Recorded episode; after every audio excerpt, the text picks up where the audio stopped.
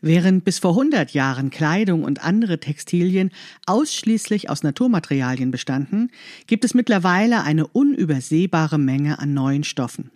Wir sprechen über die Ursachen und die Folgen dieses Kunstfaserbooms und wie man manchmal schon an der Materialbezeichnung die Qualität eines Stoffes erahnen kann.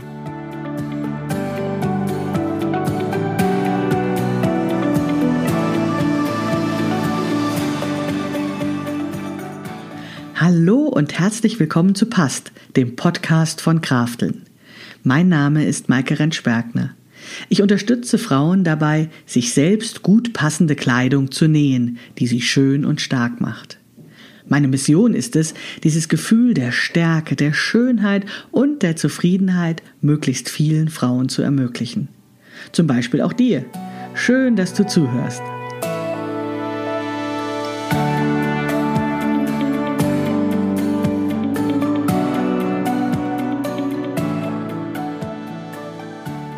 Bevor es losgeht, noch eine kleine Ankündigung. Am Donnerstag, den 17. veranstalte ich ein kostenloses, ja, Webinar würde man früher sagen, das darf man heute nicht mehr sagen, deswegen einen kostenlosen Inspirationstalk zum Thema Schnittanpassung und gute Passform. Und dazu möchte ich dich gerne einladen. Inspirationstalk heißt, ich gebe einen kleinen Input und danach können wir ein wenig plauschen und nett zusammen sein. Du kannst mir Fragen stellen zu meinen Angeboten oder auch sonst so. Vielleicht hast du ja noch irgendwas, was du unbedingt von mir wissen möchtest. Ja, du kannst dich dafür anmelden bereits. Den Link packe ich in die Show Notes und dann sehen wir uns vielleicht am Donnerstag, den 17. um 20.30 Uhr zum Inspirationstalk über Schnittanpassung. Aber jetzt geht's los.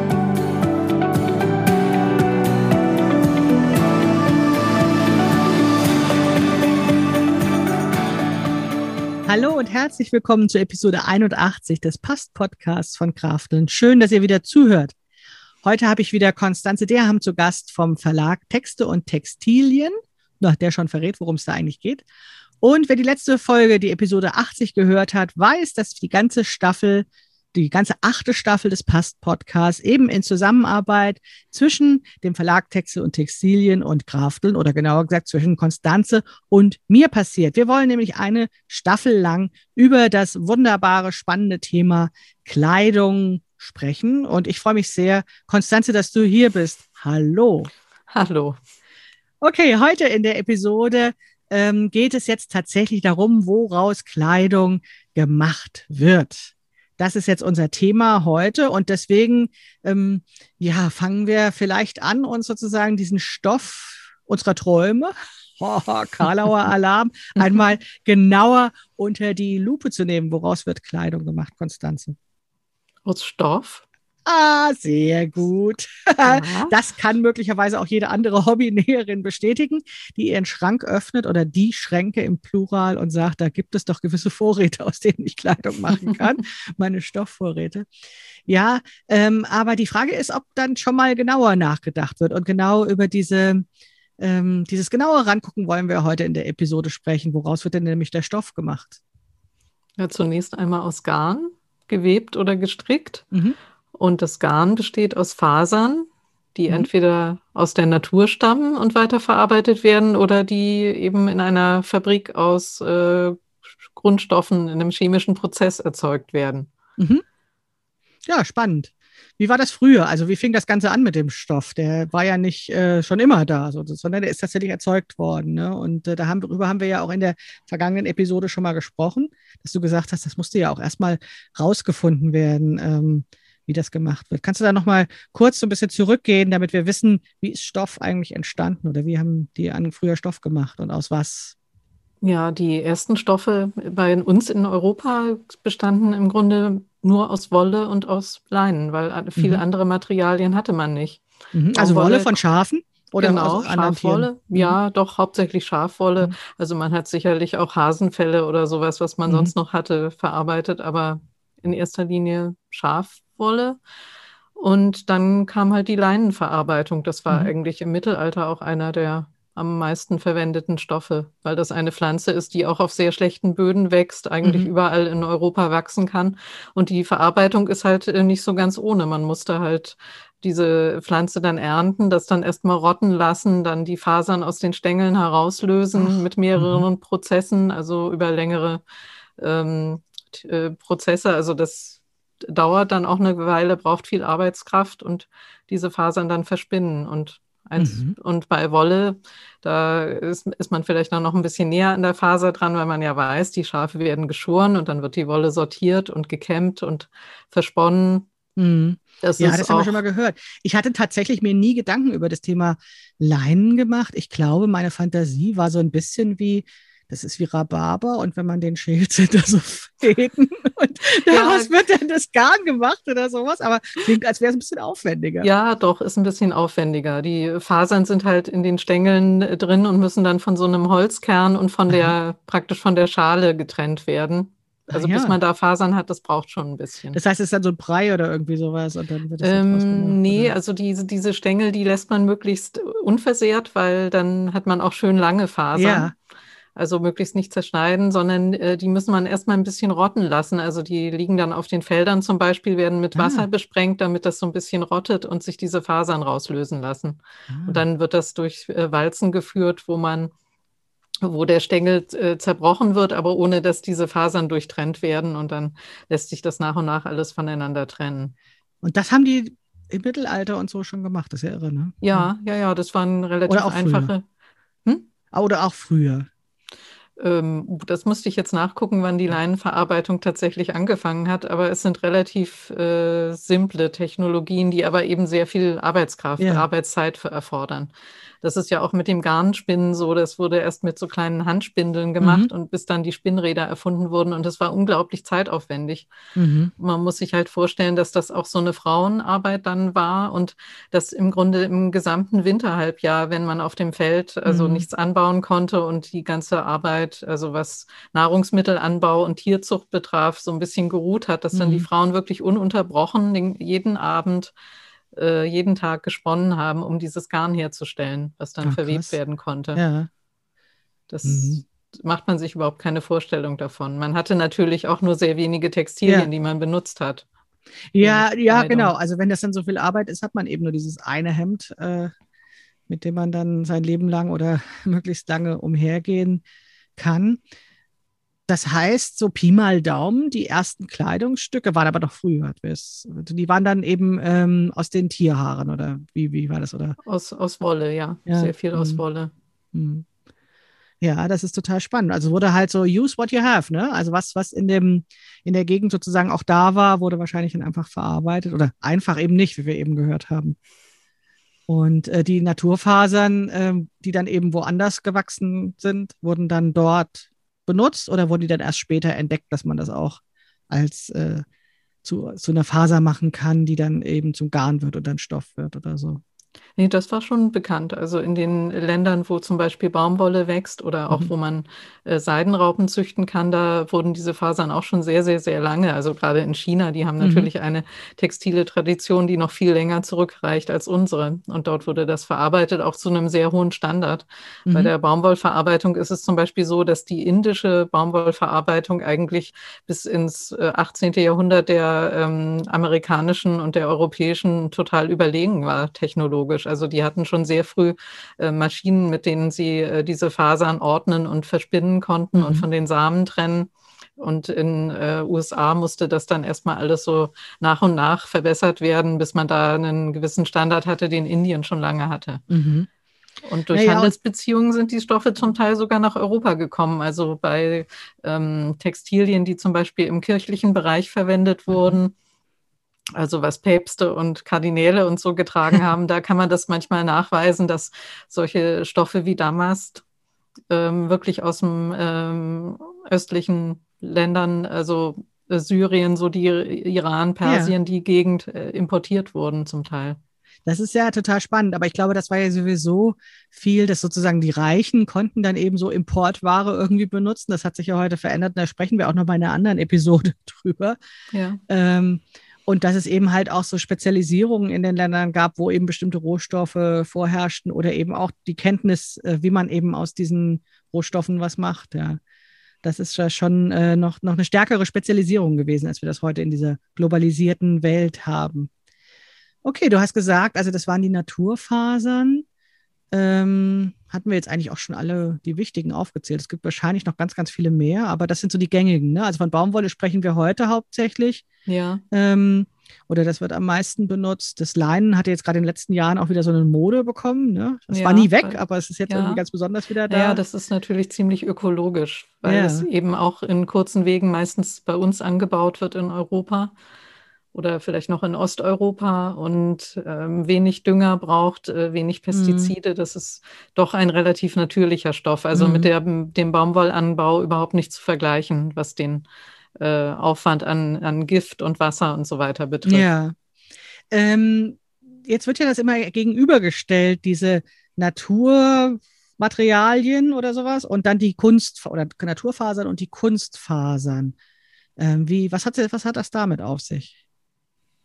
Naja, ähm, bei Naturfasern ist es eben so, dass eine Faser äh, sozusagen schon mehr oder weniger fertig vorhanden ist. Also mhm. sei es nun im Leinenstängel oder die Samenhaare der Baumwolle oder äh, das Haar des Schafs oder der Faden, den eine Seidenraupe spinnt, während ähm, Kunstfasern eben aus ähm, Substanzen künstlich zusammengesetzt werden und äh, eine Faser bilden. Also das ist ein, ein ja. Prozess, der dann eher in einer Chemiefabrik äh, stattfindet. Genau, so habe ich mir das eben vorgestellt, so äh, im Reagenzglas gemacht werden die Ja, gut, in, in, sehr großen Bottichen, würde ich sagen. Aber im Prinzip stimmt es. Also man hat Grundstoffe, äh, aus denen man Fasern herstellen kann. Und äh, liege ich richtig damit, dass der Hauptgrundstoff das Erdöl ist? Also mengenmäßig weiß ich jetzt gar nicht mehr äh, so genau, weil ja im Moment wir so eine unglaubliche Viskosewelle haben. Die Viskose ja, war ja früher sehr lange sozusagen. Weg. Ne? Das ist ja, da, da, zur Viskose wollte ich später noch kommen. Aber mhm. ähm, ich hatte immer gedacht, Kunstfaser ist Plastik gleich Erdöl. Also simple Formel. Ja, ja, also wenn man Viskose nicht mit als Kunstfaser ja. bezeichnet, dann stimmt das schon so. Also Polyester, Polyamid, ja. Acryl, diese Fasern sind im Grunde Erdölprodukte. Mhm. Genau, und das war das, was äh, sozusagen ähm, ja auch immer mit Wertung behaftet war in meiner Familie, aber das war ja nicht immer so. Die sind ja aus irgendeinem Grund sind die ja äh, erfunden worden und populär geworden und vielleicht gehen wir da erst noch mal einen Schritt zurück, bevor wir es bewerten. Was ist denn das eigentlich und warum wurde das erfunden und wer hat's? Ne? Also wo kommt das eigentlich her so? Ja, das war eine Entwicklung des späten 19. Jahrhunderts, als sich die ähm, Technologien der Textilverarbeitung einfach auch ähm, verbessert haben, als man ähm, neue Farbstoffe entwickelt hat und dann auch versucht hat, äh, Fasern aus anderen Stoffen zu gewinnen. Und es hat natürlich ähm, gerade bei Polyester, das war auch so eine äh, Kriegserfindung, also die, mhm. das hat im Zweiten Weltkrieg ganz großen Auftrieb äh, bekommen, weil man zum Beispiel Material für Fallschirme brauchte. Die mhm. waren zunächst immer aus Seide aber das, das, ist ja, na, das ist natürlich eine endliche Ressource. Man muss ja. diese Seidenraupen füttern und die fressen unheimlich viele Maulbeerblätter und das ist unheimlich langwierig. Und man hat dann zwar eine sehr schön dehnbare und sehr feste reißfeste Faser, aber es hat einfach seine Grenzen, wenn man das anbauen will, sozusagen. Ja. Und ähm, bei Polyester dachte man natürlich am Anfang, dass man da unendliche Ressourcen an Erdöl mhm. hat und an, an, man baut eine Riesenfabrik und hat dann da einen äh, beständigen Polyesterausstoß. Das ist nicht davon abhängig, dass erst Raupen wachsen müssen die dann vielleicht auch mal krank werden oder wo ja. irgendwas anderes passiert, sondern das ist so ein kontrollierter Prozess. Das war natürlich eine große Begeisterung dafür, ja, dass man Fasern immer in der gleichen Qualität ganz exakt ähm, industriell herstellen kann. Ja, das ist ja, das passt ja auch gut zu dieser industriellen Fertigung von Kleidung ähm, da will man ja auch, dass dann auch alles bekommen, das Material, ne? weil es soll ja alles, die Maschinen sollen ja nicht leer laufen und so weiter. Ne? Ja, und es soll genau. alles gleich sein und gleich aussehen. Das ist ja so eine insgesamt so eine, so eine Denkart, die sich einfach insgesamt mit der industriellen Revolution einfach so, ja, durchgesetzt hat. Und da ist eigentlich konsequent dann sozusagen vom Stoff runterzugehen zur Faser und zu sagen, ja, wir wollen jetzt unabhängig sein von den Raupen, wir wollen unsere eigenen Fasern machen. Mhm. Und das war aber ursprünglich gar nicht für Kleidung gedacht, sondern äh, als technisches Textil, also für diese Fallschirme oder so gedacht. Ja, also ich glaube, das war der Grund, warum es so einen großen Entwicklungsschub mhm. gegeben hat in den 30er und 40er Jahren, weil man da sehr stark geforscht hat. Mhm. Also auch äh, die Deutschen haben zu der Zeit sehr stark an an Fasern geforscht, weil man auch unabhängig von Importen werden ja. wollte. Das war dann diese Nazi-Ideologie, dass man schon sich auf den Krieg vorbereitet hat und äh, sich überlegt hat, äh, wo brauchen wir Importe und was können wir stattdessen verwenden. Mm. Da ja, wurde auch Kunstwolle auch und alles Mögliche erfunden, damit man eben äh, autonom, also autark, wirtschaftlich autark sich mit Fasern versorgen konnte. Und dann wurde es aber doch für Klamotten benutzt. Ja, eben auch aus der Begeisterung heraus, dass das so was Tolles, Modernes war. Also, dass ja. die Hemden aus Nylon, dass man die halt nicht bügeln ja, muss. Ja, genau, die knitterfreien Hemden. Ja. Das habe ich auch schon oft gehört, ja. Das äh, war sozusagen die Erleichterung für die Hausfrau. Der Mann wurde nicht gefragt, ob ihm die gefallen. Ja, ich glaube, das war auch einfach schick. Also wenn man sieht, mhm. mit welcher Begeisterung auch in den äh, in der Mode der 60er und 70er Jahre Kunstfasern verarbeitet mhm. wurden, da sind ja natürlich auch ganz schöne leuchtende Farben möglich. Ja. Also diese 70er Jahre Tapetenmuster, ja. so in ganz, ganz kreischbunt oder diese Acrylpullover, die vielleicht äh, die Leute, die so Jahrgang äh, 1900 65 äh, bis 70 sind, als Kinder getragen ja. haben, da erinnert man sich ja vielleicht noch dran, dass äh, dieses bunte und dieses so quasi unzerstörbare, unempfindliche, ja. das war ja auch was total Tolles. Ja, ja, ich erinnere mich an meine Zeit in, äh, in Berlin, als wir immer so Secondhand äh, Abendkleider gekauft haben aus den 60ern und 70ern. Und die waren auch reines Plastik, aber wunderschön. Ja. also schön bunt. ja, ja, das kann ich gut verstehen. Also es war, ähm, es war möglich, eben sozusagen farbenfroher zu gestalten und es hat ja auch dieses, ne, waschen und dann ist es sofort trocken und so weiter, ne. Ähm, das ist ja schon auch eine, eine tolle Sache. Ich kann verstehen, dass dann so eine Begeisterung dafür da ist, wenn so eine neue Möglichkeit einfach da ist. Und dann sind sie ja doch in schlechten Ruf gekommen, diese Kunstfasern. Ne? Diese, ja weil die Trageeigenschaften natürlich nicht so toll sind. Also als diese Modernitätsbegeisterung äh, weg war, in den 70ern ging es ja dann auch äh, mehr wieder in Richtung Natur. Mhm. Also so Hippie-Tum und äh, wir bauen unseren, unsere Sachen selber an und sowas. Das war ja dann so ein zurückschwingendes Pendel im Grunde, wie es immer ist, dass dann mhm. das andere dann wieder mehr geschätzt mhm. wird. Da ähm, wurde es dann ja nach und nach auch wieder klar, dass es von den Trageeigenschaften her nicht unbedingt das Vorteilhafteste ist und dass diese Nylonhemden eben sehr schnell gelb werden und man da dann mhm. auch nichts mehr machen kann, weil das einfach die Faser selbst ist, die vergilbt. Also wenn ich mich da an meine eigenen Erfahrungen so erinnern kann, dann weiß ich auf, ein, auf der einen Seite, dass es halt schnell müffelte, wenn man irgendwie so äh, so Kleidung anhatte, die aus äh, Plastik, sage ich jetzt einfach mal, gemacht wurde. Und dann, äh, ich als Kind der 70er, mh, hm, hat, mit meiner Mutter, die hat das auch so eine Art, Art, Art ähm, Distinktionsmerkmal gehabt. Also, dass das sozusagen die Kleidung für die armen Leute sind oder sowas. Mhm. Also, die hat dann mhm. immer schon so darauf gestanden, wir investieren in das Gute, in das Nachhaltige, in das Langlebige oder sowas. Und hat diese Kunstfasern auch immer so als das Billige abgetan. Und ich vermute mal, sie waren auch wirklich billiger, ne? Oder sind billiger oder oder ja. war das egal? War das vielleicht nur so ein Vorurteil, was man da so hatte? Ne? Ja, doch. Ich versuche mich gerade zu erinnern. Also die ganzen Versandhauskataloge, da war natürlich unfassbar viel äh, Kunstfaser drin in der mhm. Zeit. Das stimmt schon. Also es ist natürlich so, dass diese Entwicklung hin zur Kunstfaser auch damit zu tun hat, dass äh, Naturfasern einfach nicht unbegrenzt vorhanden sind. Mhm. Und man dann auch vielfach äh, Naturfasern durch Kunstfasern ersetzt hat oder eben zu Fasermischungen übergegangen ist, dann brauchte man von der mhm. Naturfaser nicht so viel und konnte das, das sozusagen. Das finde ich ein total strecken. interessantes Stichwort mit den Fasermischungen, weil wir tun ja ganz oft so, als hätten wir sozusagen nur das eine oder das andere.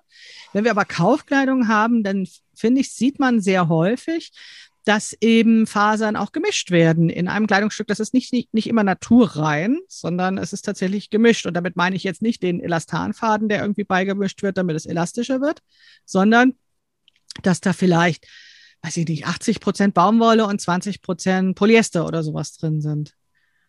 Und ja. ähm, ist das, um, um Geld zu sparen, weil es vielleicht billiger ist? Oder gibt es da noch andere Argumente dafür? Ja, ich, ist es sowohl als auch. Also ich denke tatsächlich, ist es immer noch ein Kostenfaktor. Das ist meistens sowieso das Wichtigste. Ja, ja. Genau, aber es macht natürlich ähm, Stoffe auch oft ein bisschen haltbarer mhm. oder ein bisschen weniger knitteranfällig oder sie fallen etwas gefälliger, etwas fließender oder es macht den Faden leichter zu verarbeiten beim, ah, ja. beim Weben.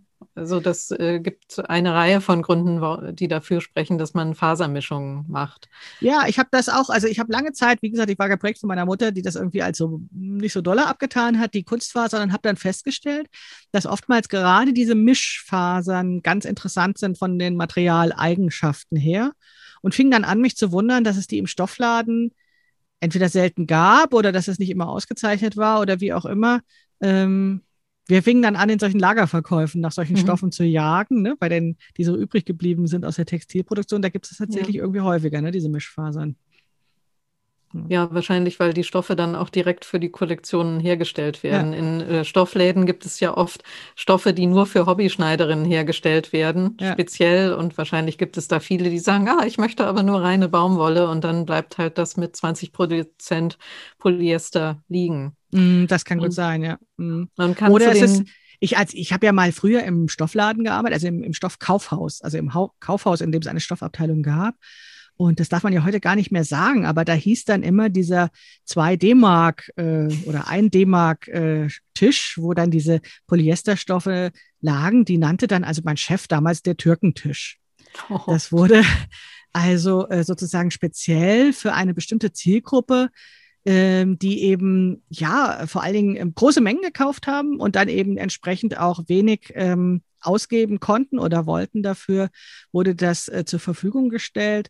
Und ähm, die anderen haben es eher liegen lassen, ja. Hm. Mhm. Ja, wobei man dazu sagen muss, dass heute Polyester auch nicht mehr unbedingt das Polyester ist, was wir noch aus den 80er mhm. Jahren kennen. Es gibt ja jetzt diese ganzen Mikrofasern zum Beispiel und diese ganzen ähm, Fasern, aus denen Sportbekleidung zum ja. Beispiel gemacht wird. Das ist ja im Grunde auch alles Kunstfaser, die aber so verarbeitet wird, dass sie eben nicht mehr diese Eigenschaften hat, dass sie stark müffelt und irgendwie klatschnass wird und vergilbt und so weiter. Das ist ja total mysteriös. Ne? Also da denke ich ja dann manchmal, ne, ich, manchmal gehe ich da ganz naiv an diese Sachen ran und denke, die bringen das denen bei, dass sie sagen, du musst dann immer den Schweiß von links nach rechts tragen oder sowas. So ist es natürlich nicht, ja? dass da kleine Männchen drin sitzen, die das dann transportieren oder sowas. Aber es ist natürlich schon ein Faszinosum, wenn äh, bei solchen ähm, technischen Textilien dann eben draufsteht, lässt das Wasser raus, aber die Luft nicht rein oder irgendwie mhm. sowas. Ne? Ja, ja, also, dass genau. es auf der einen Seite so eine Durchlässigkeit gibt und auf der anderen Seite eben nicht ist für mich ein Buch mit sieben Siegeln, wie sowas passieren kann, hat aber tatsächlich durch diesen neuen Namen der Mikrophase sozusagen dann einfach, es ist ein neues Produkt geworden, ne? wurde dann ja gar nicht Polyester oder so genannt. Ne? Ja, genau. Und da gibt es dann Stoffe, die eigentlich alle auch Markennamen haben. Da gibt es dann meistens mhm. nur einen Hersteller, der das Verfahren erfunden hat und das dann vielleicht in Lizenz noch an andere Hersteller weitergibt. Aber das sind dann wirklich Stoffe mit ganz klar definierten Eigenschaften. Und dass sie diese Eigenschaften haben, das beginnt tatsächlich auf der Faserebene, mhm. weil dann zum Beispiel die Fasern nicht einfach ähm, so ein glatten Querschnitt haben. Also man kann sich das so vorstellen, dass so eine Kunstfaser quasi wie so ein Nudelteig durch so, eine, so ein äh, Sieb gedrückt wird mhm. und dann hat man da so eine Faser, wenn man es ganz primitiv macht. Mhm. Also so wie es früher war. Und jetzt Spaghetti mittlerweile. Hm? Spaghetti-Eis. Ja, so in der Richtung, aber eben als Faser. Und ja. das ist dann einfach so ein, so ein nicht strukturierter Filamentfaden, Aha. der dann auch ziemlich hart ist und, und äh, nicht so sonderlich nicht so sonderlich angenehm zu tragen. Und mittlerweile sind diese äh, Fäden, die da gepresst werden oder gezogen werden, eben in sich strukturiert. Also haben eben deswegen Mikrofaser diese ah. mikrofeinen äh, Strukturierungen, also haben so einen Querschnitt wie so ein kleines Maschinenrad oder sie sind innen hohl oder sowas in der Richtung. Ah, ja. Und dadurch kommen diese Eigenschaften zustande. Ja, das ist ja echt total spannend. Das heißt, äh, wie bei allen diesen Sachen gibt es dann eben immer so Zeiten, wo das äh, gerade ganz in ist und dann wieder hat es sozusagen Imageproblem, dann wird es wieder neu erfunden. Ne? So war das mit den Kunstfasern auch. Ne? Wurde erst ja. so äh, hochgelobt und war was ganz Spannendes, dann hat es wieder verloren und dann wurde es unter anderem Namen wieder rausgebracht und so. Ist schon sehr clever. Ja. Wir haben, ich habe vorhin von der Viskose, die habe ich so ein bisschen dich abgewürgt, weil ich persönlich finde das Thema Viskose gerade für Hobbynäherinnen so wahnsinnig spannend, weil es da zum einen diese Irrtümer gibt, die nach und nach ähm, sozusagen sich aufklären, aber ähm, ja, weil das eben so ein Mischding ist. Kannst du uns das nochmal genauer erklären? Also du hast es bestimmt schon tausendmal erzählt, aber wir wollen es auch nochmal hören. Die Viskose, warum ist das so ein komisches Mischding? Ja, Viskose ist im Grunde ein Mischding, weil der Grundstoff für Viskose ein natürlicher ist. Das äh, Viskose wird aus Holz aller Art gewonnen, also Fichten, Buchen, Bambus, neuerdings auch Algen und, und solche Sachen oder Abfälle aus der Baumwollproduktion, mhm. also aus äh, Dingen, die Zellulose enthalten. Und dann wird halt in einem mehrstufigen Prozess die Zellulose aus diesem Material herausgelöst und in eine verspinnbare Form gebracht, also in eine flüssige Form erstmal. Und daraus werden Fasern entwickelt. Also das, das heißt natürlicher Ursprung, künstliche Bearbeitung. Ja, genau. Also mhm. es ist wirklich nur, nur Zellulose in so einer Viskose mhm. drin. Im Grunde auch wie äh, Baumwolle ja aus Zellulose besteht, aber es ist halt äh, über den Umweg, dass man es rauslösen muss aus anderen, mhm. aus Holzwerkstoffen. Mhm. Deswegen steht es so ein bisschen zwischen den Kunstfasern und den Naturfasern. Naja, man könnte ja sagen, Kunstfaser mit natürlichem Ursprung oder natürlichem ja, genau. Material oder sowas. Ne? Ja, so wird Weil es eben gesagt. genau wie diese erdölbasierten Kunstfasern einfach so stark das Material verändert wird, damit es eben zur, zum, zum Garn oder sowas dann wird. Ja. Genau, und da ist ja tatsächlich dann viel passiert in den letzten Jahren. Die Viskose ist ja ähm, ja, das äh, ein richtiger Boom irgendwie in den letzten Jahren oder Jahrzehnten passiert. Ähm, und auch, was du eben schon erzählt hast, so diese vielen unterschiedlichen Materialien, die dann eben auch genommen wurden. Ne? Also wo dann auch vielleicht nochmal unterschiedliche Materialeigenschaften entstehen oder auch assoziiert werden. Ne? Also ich bin letztens voll abgefahren auf Eukalyptus. Ne? Weiß auch nicht, ob ich mir dann immer das Pfefferminzgeschmack vorgestellt habe oder Ja, sowas, wahrscheinlich. Ja? Das ist einfach positiv besetzt. Ja. Im Grunde, ja, äh, hat man einen angenehmeren Eindruck, wenn man sagt, äh, sich vorstellt, mein Stoff besteht aus Eukalyptus, als wenn man denkt, ach, das ist Fichtenholz aus ähm, norwegischen Wäldern, äh, plantagenmäßig angebaut. Obwohl ja. das mit diesen Eukalyptusplantagen natürlich für die Umwelt auch im Allgemeinen nicht so toll ist, diese Monokulturen.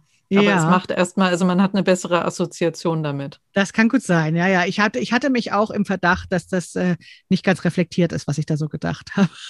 Aber äh, man ist ja dann auch äh, immer wieder Marketingopfer und ähm, fährt auf irgendwelche Sachen drauf ab oder sowas.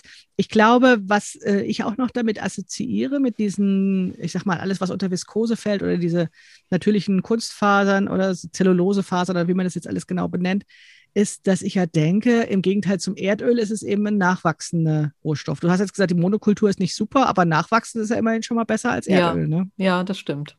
Und äh, Tencel zum Beispiel, was es ja jetzt sehr viel gibt, das wird aus äh, Resten der Baumwollproduktion Aha. hergestellt, also so ganz, ganz kurze Fasern, die man nicht verspinnen kann und die und so, also so was, so eine Art Staub, im Grunde besserer ja. Staub, den man dann auf die Art noch äh, verwerten kann.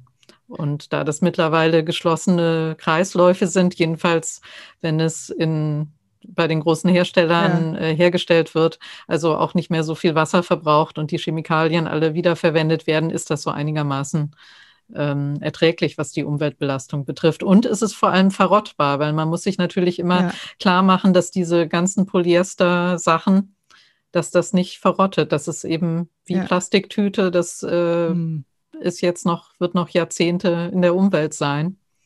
Ja, Auch die, die kleinen Fasern dann im Wasser. werden ja, immer bei genau, uns bleiben. Genau, genau, die Versandhauskatalogmode ja. der 70er. Ja. Ja, Kann das man ist verbrennen, höchstens noch in der Müllverbrennung, aber das ja. ist schwierig. Du hast es jetzt eben ganz kurz nur gesagt, aber ich finde das ganz wichtig nochmal. Also diese, Herstellungsprozess dieser Kunstfasern, auch wenn sie aus natürlichen Rohstoffen gemacht werden, passiert mit Chemikalien, die eben deswegen auch problematisch sind, weil sie möglicherweise irgendwie in den Wasserkreislauf wieder mit reinkommen können. Und das ist ja dann was, was äh, auf den ersten Blick sozusagen nicht ganz klar ist. Aber mir fällt das ein, weil ich das gelesen hatte über diesen, dieses Material Cupro, was ich, ähm, als ich das erste Mal angefasst habe, ähm, ganz bezaubernd fand, weil das hat ja so eine mhm. samtige, so eine Pfirsichoberfläche und das fühlte sich irgendwie ganz toll an. Und ich dachte mir, oh ja, da muss ich jetzt unbedingt ein Hemdblusenkleid oder sowas draus nähen. Und dann wurde mir äh, noch während des Nachdenkens der Spaß daran verdorben, dass mir irgendjemand erzählt hatte, Cupro, ganz, ganz böse, weil das eben mit Kupfer gemacht wird und das irgendwie so umweltschädlich ist. Was ist da dran? Ja, das ist eine Fra äh, Frage, der ich selber noch nachspüre. Es ist tatsächlich so, dass, ähm, dass es Cupro ähm, gibt es schon ganz lange, seit den 20er mhm. Jahren wurde das erfunden und es gab es ungefähr bis in die Anfang der 90er.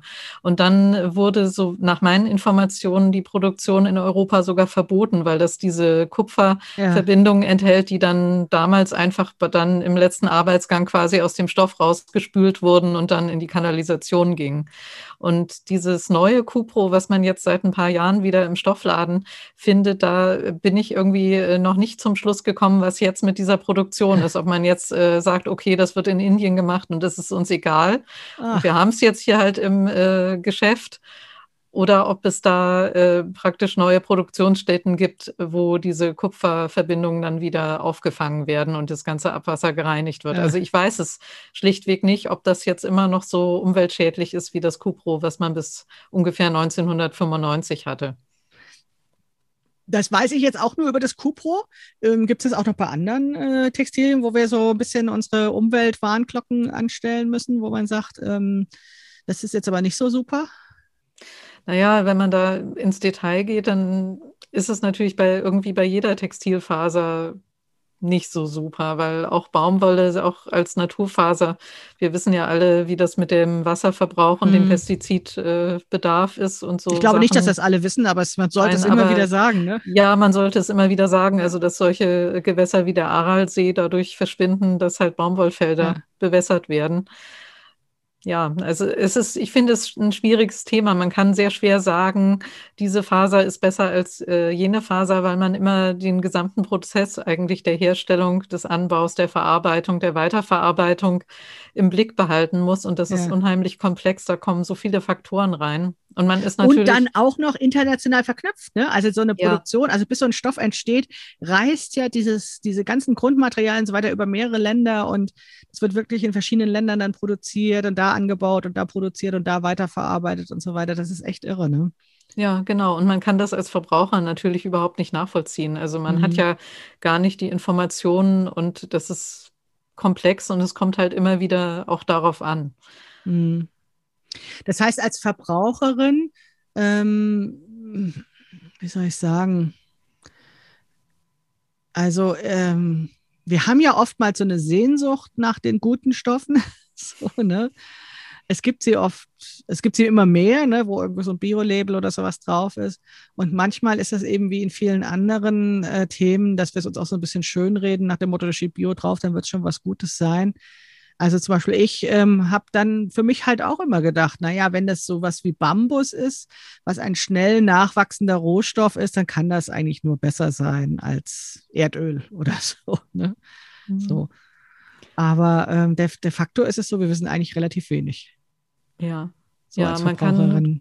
Gut, man kann bei einem Viskosestoff, wo einem angegeben wird, was der Grundstoff ist und vielleicht auch, wo er hergestellt wird und der eine Zertifizierung hat, kann man schon einigermaßen sicher sein, dass mhm. das besser ist als irgendwie so der No-Name-Viskosestoff äh, für 3,50, den man irgendwo aufgabelt. Ja, aber Preis ist nicht immer. Preis nee, nicht leider immer nicht. Das äh, wirklich wahre Qualitätsmerkmal.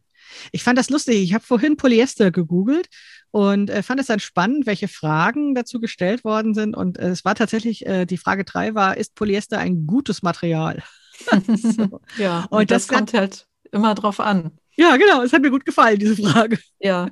Und das Gemeine ist halt, dass man das auch, wenn man etwas, einen Stoff kauft, nicht wirklich äh, herausfinden kann. Also man wird es dann vielleicht merken, wenn man ihn länger trägt, wenn man das Kleidungsstück länger trägt ah, oder wenn man das mhm. vernäht. Also du meinst auf der Pill zum Beispiel, oder? Ja, genau. Aber es ist einfach so, wenn man den, nur den Stoff hat, also ja. und nicht gerade ein Elektronenmikroskop dabei hat, dann sage ich mal, kann man das wirklich nicht entscheiden, ob mhm. das ein gutes Material, ein guter Stoff im konkreten Fall ist oder nicht. Mhm. Das ist wieder so ein Resultat unserer weltweiten gesellschaftlichen Arbeitsteilung, ne? dass wir uns darauf verlassen müssen, dass das, was draufsteht, schon irgendwie drin ist und dass äh, das schon irgendwie gut ist oder irgendwie mit dem Preis äh, korreliert, ja, äh, was wir ja. bekommen. Ne? Ja, das ist wirklich interessant. Die Bezeichnungen, die wir da drauf haben, also die sind ja tatsächlich auch nicht ganz so einfach ähm, zu verstehen, finde ich. Also wir haben, ähm, also Baumwolle heißt immer gleich, aber du hast es eben schon so gesagt, diese ähm, Viskosefaser, wenn noch angegeben worden ist, aus welchem Material sie bekommt. Also wir haben da sozusagen noch die Grundfaser manchmal und wir haben den Markennamen, den du eben gesagt hast. Und das muss man sich sozusagen alles auswendig lernen, um zu verstehen, was man da eigentlich in der Hand hat. Oder wie ist ja. das so? Ja, mhm. genau. Oder äh, sich ein Stofflexikon anschaffen und das nachschauen, ne, zum Beispiel. Bing, die Werbung. Ja, ich kann euch ja. alle das hervorragende Stofflexikon von Konstanze empfehlen. Das heißt, äh, sag es nochmal, damit ich nichts Falsches sage. Stoff und Faden. Stoff und Faden, genau. Das ist ein, ein Handtaschen, äh, ein, ein Stofflexikon im Handtaschenformat, auch äh, vergleichsweise leicht, also in Grammzahl, um es mitzunehmen, weil das tatsächlich immer so verwirrend ist mit diesen Bezeichnungen und äh, die ja sowohl auf Faserebene sind als eben auch auf dieser Verarbeitungsebene, ähm, wo man dann sagt, okay, was ist denn jetzt ähm, Wall oder sowas, ne? Ja, ja genau. deswegen Stoff ja. und Faden, ne? Mhm. Genau, wobei in den äh, Kleidungsstücken auf den Etiketten ja tatsächlich die Fasermaterialien draufstehen. Ja, ganz genau. Aber auch da ist es, äh, sind die auch aus anderen Ländern und oftmals sind es Abkürzungen. Also da steht dann irgendwie CO und dann ja. weiß das schlaue Mädchen, dass das Cotton die Abkürzung ist, ne? Mhm. aber muss er erstmal drauf kommen. Und bei manchen Abkürzungen weiß ich dann vielleicht nicht, was äh, gemeint ist. Ja, und es entstehen immer wieder neue Materialien. Das macht es auch nicht so einfach, da den Überblick zu behalten. Mhm. Ja, genau. Und dann, wie gesagt, was wir eben schon hatten, die Frage der Mischfasern oder der Mischmaterialien ähm, die das dann natürlich ähm, noch, noch schwieriger zu definieren machen, sozusagen. Sind die denn, wenn ich jetzt sowas habe wie, wenn da steht 80 Prozent, 20 Prozent, ist das dann so, dass da verschiedene Fäden miteinander vermischt werden oder in dieser, in dem Faden schon unterschiedliche Materialien drin sind? Das ist von Fall zu Fall unterschiedlich. Ach. Da muss man sich den Stoff ein bisschen genauer anschauen. Also äh, das typische Oberhemd wo mhm. ein Polyesteranteil drin ist. Da ist ja, hat man ja oft so eine Propyline oder sowas mit mhm. 80 Prozent Baumwolle, 20 Polyester. Da ist das dann schon im Faden vermischt, also beim Spinnen gewissermaßen, ah, ja. dass die äh, Fäden aus beiden Materialien bestehen. Aber Weil ja der Faden auch schon aus mehreren Faden, Fäden besteht meistens. Ja, ne? aus mehreren Fasern, die versponnen werden. Ja. Und bei anderen Stoffen, also wenn das so ein äh, manchmal so ein mehrfarbig gewebter Brokat meinetwegen ist, da kann man manchmal erkennen, dass es unterschiedliche, ganz unterschiedliche Fäden sind, die in einem Stoff verwebt sind. Da ist es dann und tatsächlich oft so, dass das getrennt ist nach Materialien, also dass da mhm. Also du meinst, ähm, wenn das so eine, ähm, so eine, so, so, dieses, dieses ganz karierte, diese Leinwandbindung, ne, die so ganz gerade ist, dass vielleicht die Querfäden ein anderes Material sind als die Längsfäden oder so? Ja, zum Beispiel. Das kommt äh, öfter vor, aber immer auch, wenn das so was ähm, Mustergewebtes ist. Also Aha. ich dachte jetzt an diese so ein bisschen asiatisch angehauchten Brokatstoffe. Da Ach ja, ja. Sowas mhm. in der Richtung. Oder auch manche Mantelstoffe. Ja, Lurex ja, ja, genau. Ja. Lurex ist im Grunde so eine Art äh, Plastikfolie. Und das ist dann ja immer nur so zwei bis drei Prozent und das mhm. sind dann tatsächlich einzelne Fäden, die reinge mhm. reingewebt sind. Also für die, die jetzt kein Bild zu Lurex haben, das ist ja eigentlich dann so Silber oder Gold oder Kupfer ja, oder so sowas. So ne? Glitzerzeugs. Ne? Mhm, genau. ja. ja, das ist total spannend, ja.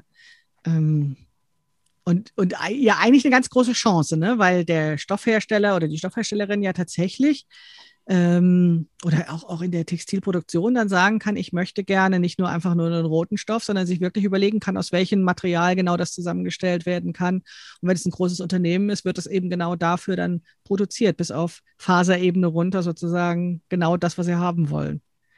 Ja, ja. genau. Nur wir Hobbynäherinnen müssen kriegen, was wir, was wir finden. Ja. Und dann ist es so, je, je dubioser die Quelle, umso weniger wissen wir, was es ist. Ja, genau. ja, im normalen Stoffladen ist es ja schon so, dass es dran geschrieben wird, ne, aus was das ja, ist. Ja, das ist, äh, glaube ich, sogar eine Verpflichtung, Textilkennzeichnungsgesetz, dass man ein Etikett haben muss, wo in absteigender Reihenfolge die einzelnen äh, Fasern mm. des Stoffes aufgelistet sind mm. in ihrem Mengenanteil. Und dann wahrscheinlich wie beim Brot, ne? wenn es dann unter drei Prozent ist, dann braucht man es nicht mehr angeben, die ganzen Ja, Kram, genau, da, da gibt es auch solche, wird. ja, ja, gibt es auch solche Regelungen.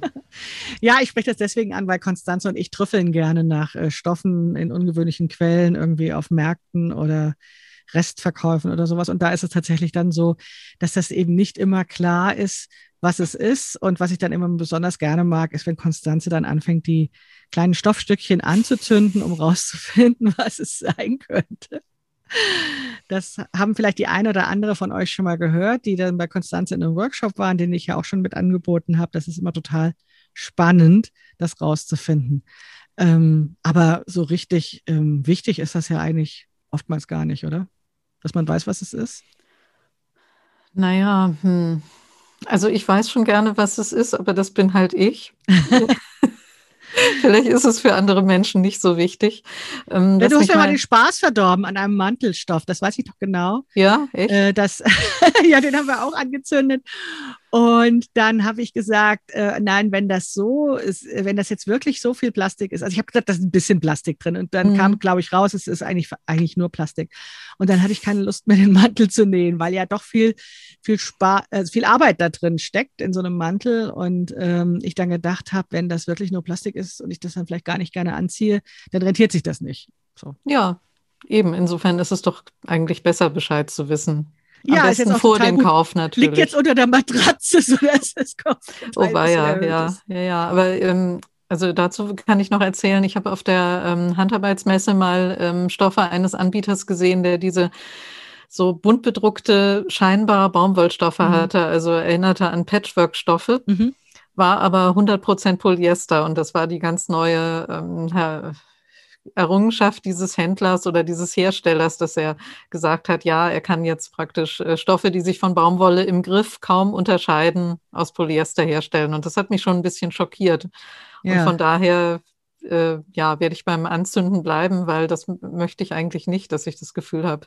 Aber ähm, Kinder, es gibt ja immer diese, diese Sendung, bitte nicht nachmachen so. Ähm, wenn ihr Stoffe anzündet, dann ähm, lasst euch äh, erklären, wie das geht, was ihr dann beachten müsst und macht es vor allen Dingen da, wo nicht die Wohnung abbrennt. ja. Über dem Spülbecken und, am besten. Und nur ganz kleine Stückchen. Ja, und die, und die, ähm, weil du hast immer so eine ähm, Pinzette in der Hand dann dabei, damit man eben nicht sich gleich die Finger verbrennt, weil manche ja. Stoffe ja tatsächlich dann wirklich so wegschnurren, ne? So und so ja, genau. Hm. Ja, genau. Aber das vielleicht nur so am Rande. Man muss es nicht immer anzünden, aber das ist ganz interessant und äh, tatsächlich eben für manche ja, Trageeigenschaften oder sowas. Oder auch, dass man sich nicht beim Bügeln ruiniert, zum Beispiel. Ne? So ein Stoff ist es ja vielleicht auch günstig, dass man weiß, was es ist, damit man das Bügeleisen entsprechend anstellt. Ja. Könnte man denn sagen, dass es sowas gibt wie gute und schlechte Stoffe? Oder gute und schlechte Materialien? Oder ist das zu platt? Ja, natürlich kann man das sagen. Ich überlege jetzt gerade, inwiefern man das in, auch in der Praxis dann tatsächlich anwenden kann, dieses Wissen. Also auch bei Baumwollstoffen ist ja nicht jeder Stoff auch wenn er aus 100 mhm. Prozent Baumwolle besteht, äh, von gleicher Qualität, weil es einen großen Unterschied macht, wie lang zum Beispiel die Fasern sind, mhm. die dabei verarbeitet sind. Also wenn man ganz lange ähm, Fasern hat, das sind dann auch bestimmte Baumwollsorten, also zum Beispiel mhm. diese Pima-Baumwolle, von der manchmal in äh, Katalogen die Rede ist, das ist so eine äh, Baumwollsorte, die schöne lange Fasern hat dann äh, werden die Fäden, die daraus gesponnen sind, natürlich auch viel glatter, weil da nicht so viele Faserenden rausstechen einfach. Ah. Und dann ist der Stoff, der daraus gewebt wird, auch viel glatter, ohne dass man irgendwelche chemischen Behandlungen machen muss, damit er bügelfrei ist. Ah, das stelle stell ich mir vor, wie wenn, ähm, wenn Frauen ihre Haare drehen und sagen, ist das Bliss, ne? Dass es dann so ja. aussieht, äh, diese, diese, dass dann diese Haare so rausstehen und das ist natürlich irgendwie kratzig, ne? Und das, ja, genau. Und, und so wäre das bei den kurzen Fasern auch, dass die dann halt ja. irgendwie so ein bisschen rausstehen und deswegen das so unruhig ist. So.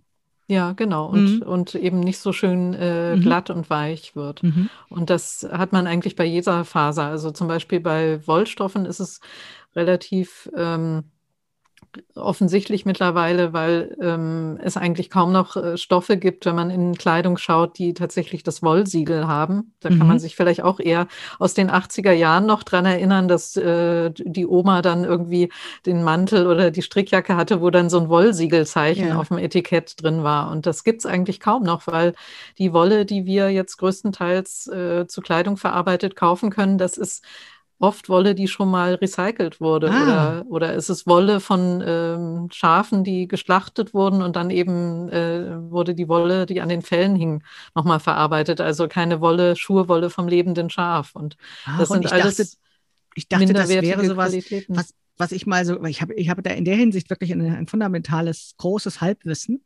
ähm, dass ich mal irgendwas gelesen hatte von wegen, dass es die Erstschuhe zum Beispiel, also bei den kleinen Lämmchen sozusagen, die sind besonders weich oder sowas und dann bei den alten Schafen wird es dann ein bisschen robuster ähm, dass es daran hängt, aber dass es natürlich dann auch äh, recycelte Wolle oder sowas sein könnte, darüber habe ich mir noch gar keine Gedanken gemacht.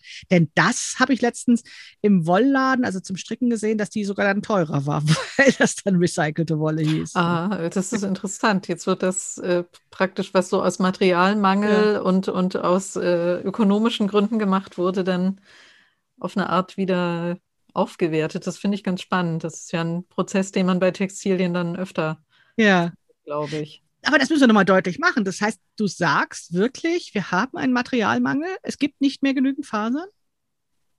Bei dem Faserverbrauch ja, doch. Also äh, diese ganze Entwicklung, dass wir fast nur noch Mischgewebe haben. Ja. Also äh, es extrem schwer ist, tatsächlich reine äh, Naturfaserstoffe zu bekommen. Und also auch gerade in diesem Wollbereich, dass es im Grunde Sachen aus Schurwolle kaum noch gibt, also wenn dann sehr teuer, das ist wirklich äh, eine Tatsache. Also es ist halt auf beiden Enden des Spektrums irgendwie sehr absurd, weil wir haben natürlich auch auf der anderen Seite eine Altkleiderkrise, mm, weil ja, es viel zu viele Altkleider gibt, die überhaupt nicht verwertet werden können. Und äh, viele Länder schon keine Altkleider mehr importieren naja, klar, ich denke, dass dieser Materialmangel wahrscheinlich eben genau daraus entstanden ist, dass wir viel zu viele Textilien haben.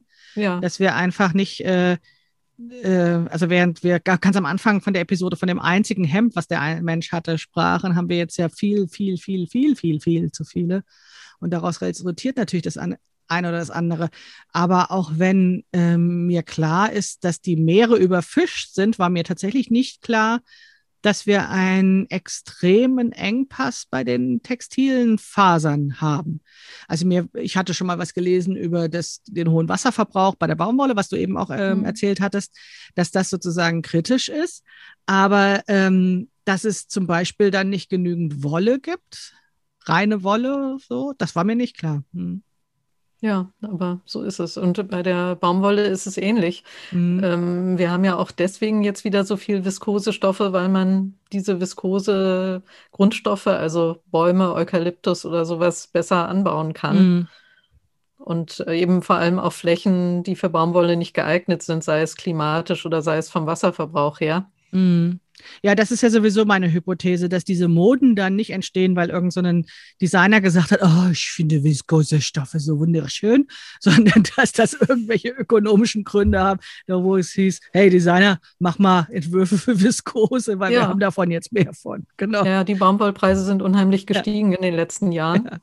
Und damit haben wir dann wieder mehr Viskose bekommen. Ja, und wir gucken uns das irgendwie in den Zeitschriften an und sagen, ah, Viskose finde ich total schön. Habe ich vorher ja. gar nicht gesehen, wie schön das ist. Ja.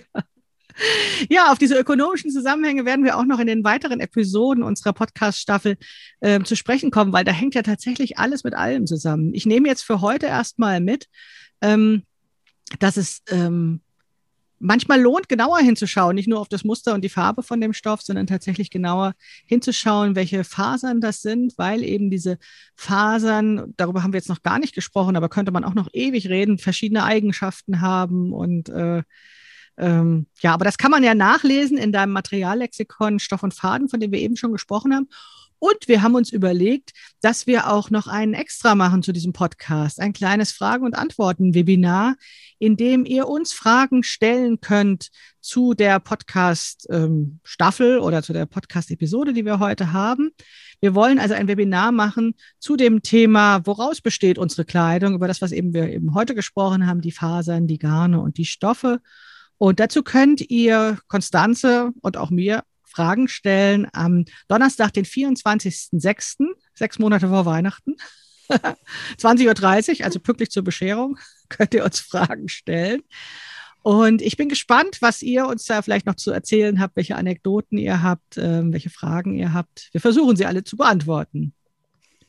Ja, ja, ja, ja sie nickt. wir. Ja. ich kann sie sehen, die Konstanze, ihr könnt sie im Podcast nicht hören. Vielen Dank, Konstanze, dass du auch diese Woche wieder dabei warst. Wir freuen uns nächste Woche dann das Thema Kleidung und Textilien nochmal aus anderer ähm, ja, Sichtweise, Perspektive zu beachten. Jetzt merkt ihr euch einfach mal, nächsten Mittwoch gibt es die nächste Podcast-Episode und ihr merkt euch schon mal den Donnerstag, den 24.06. um 20.30 Uhr vor, wo wir ein Webinar machen zum Thema, ähm, ja, wie haben wir es gesagt, Stoffe und Fasern, so und ähm, 20.30 Uhr und wo das ist und wie ihr euch dafür anmelden könnt, das erfährt, fahrt ihr über unsere Newsletter oder über unsere so Social Media Kanäle. Da werden wir das dann noch veröffentlichen. Huch! Also, zum Abschluss trete ich nochmal gegen das Mikrofon. Jetzt wünsche ich euch erstmal eine schöne Woche. Ach so, in den, in, dem, in den Folgennotizen zum Podcast gibt es auch noch die Weblinks zu Konstanzes ähm, ähm, Ort im Netz, wo ihr sie finden könnt und auch, naja, zu Krafteln und dann eben auch die, findet ihr dann auch den Newsletter und da findet ihr dann auch die Informationen zu dem Webinar am 24.06. um 20.30 Uhr. So, das war's für heute. Ich wünsche euch eine schöne Woche. Ich wünsche auch dir eine schöne Woche, Konstanze. Bis bald.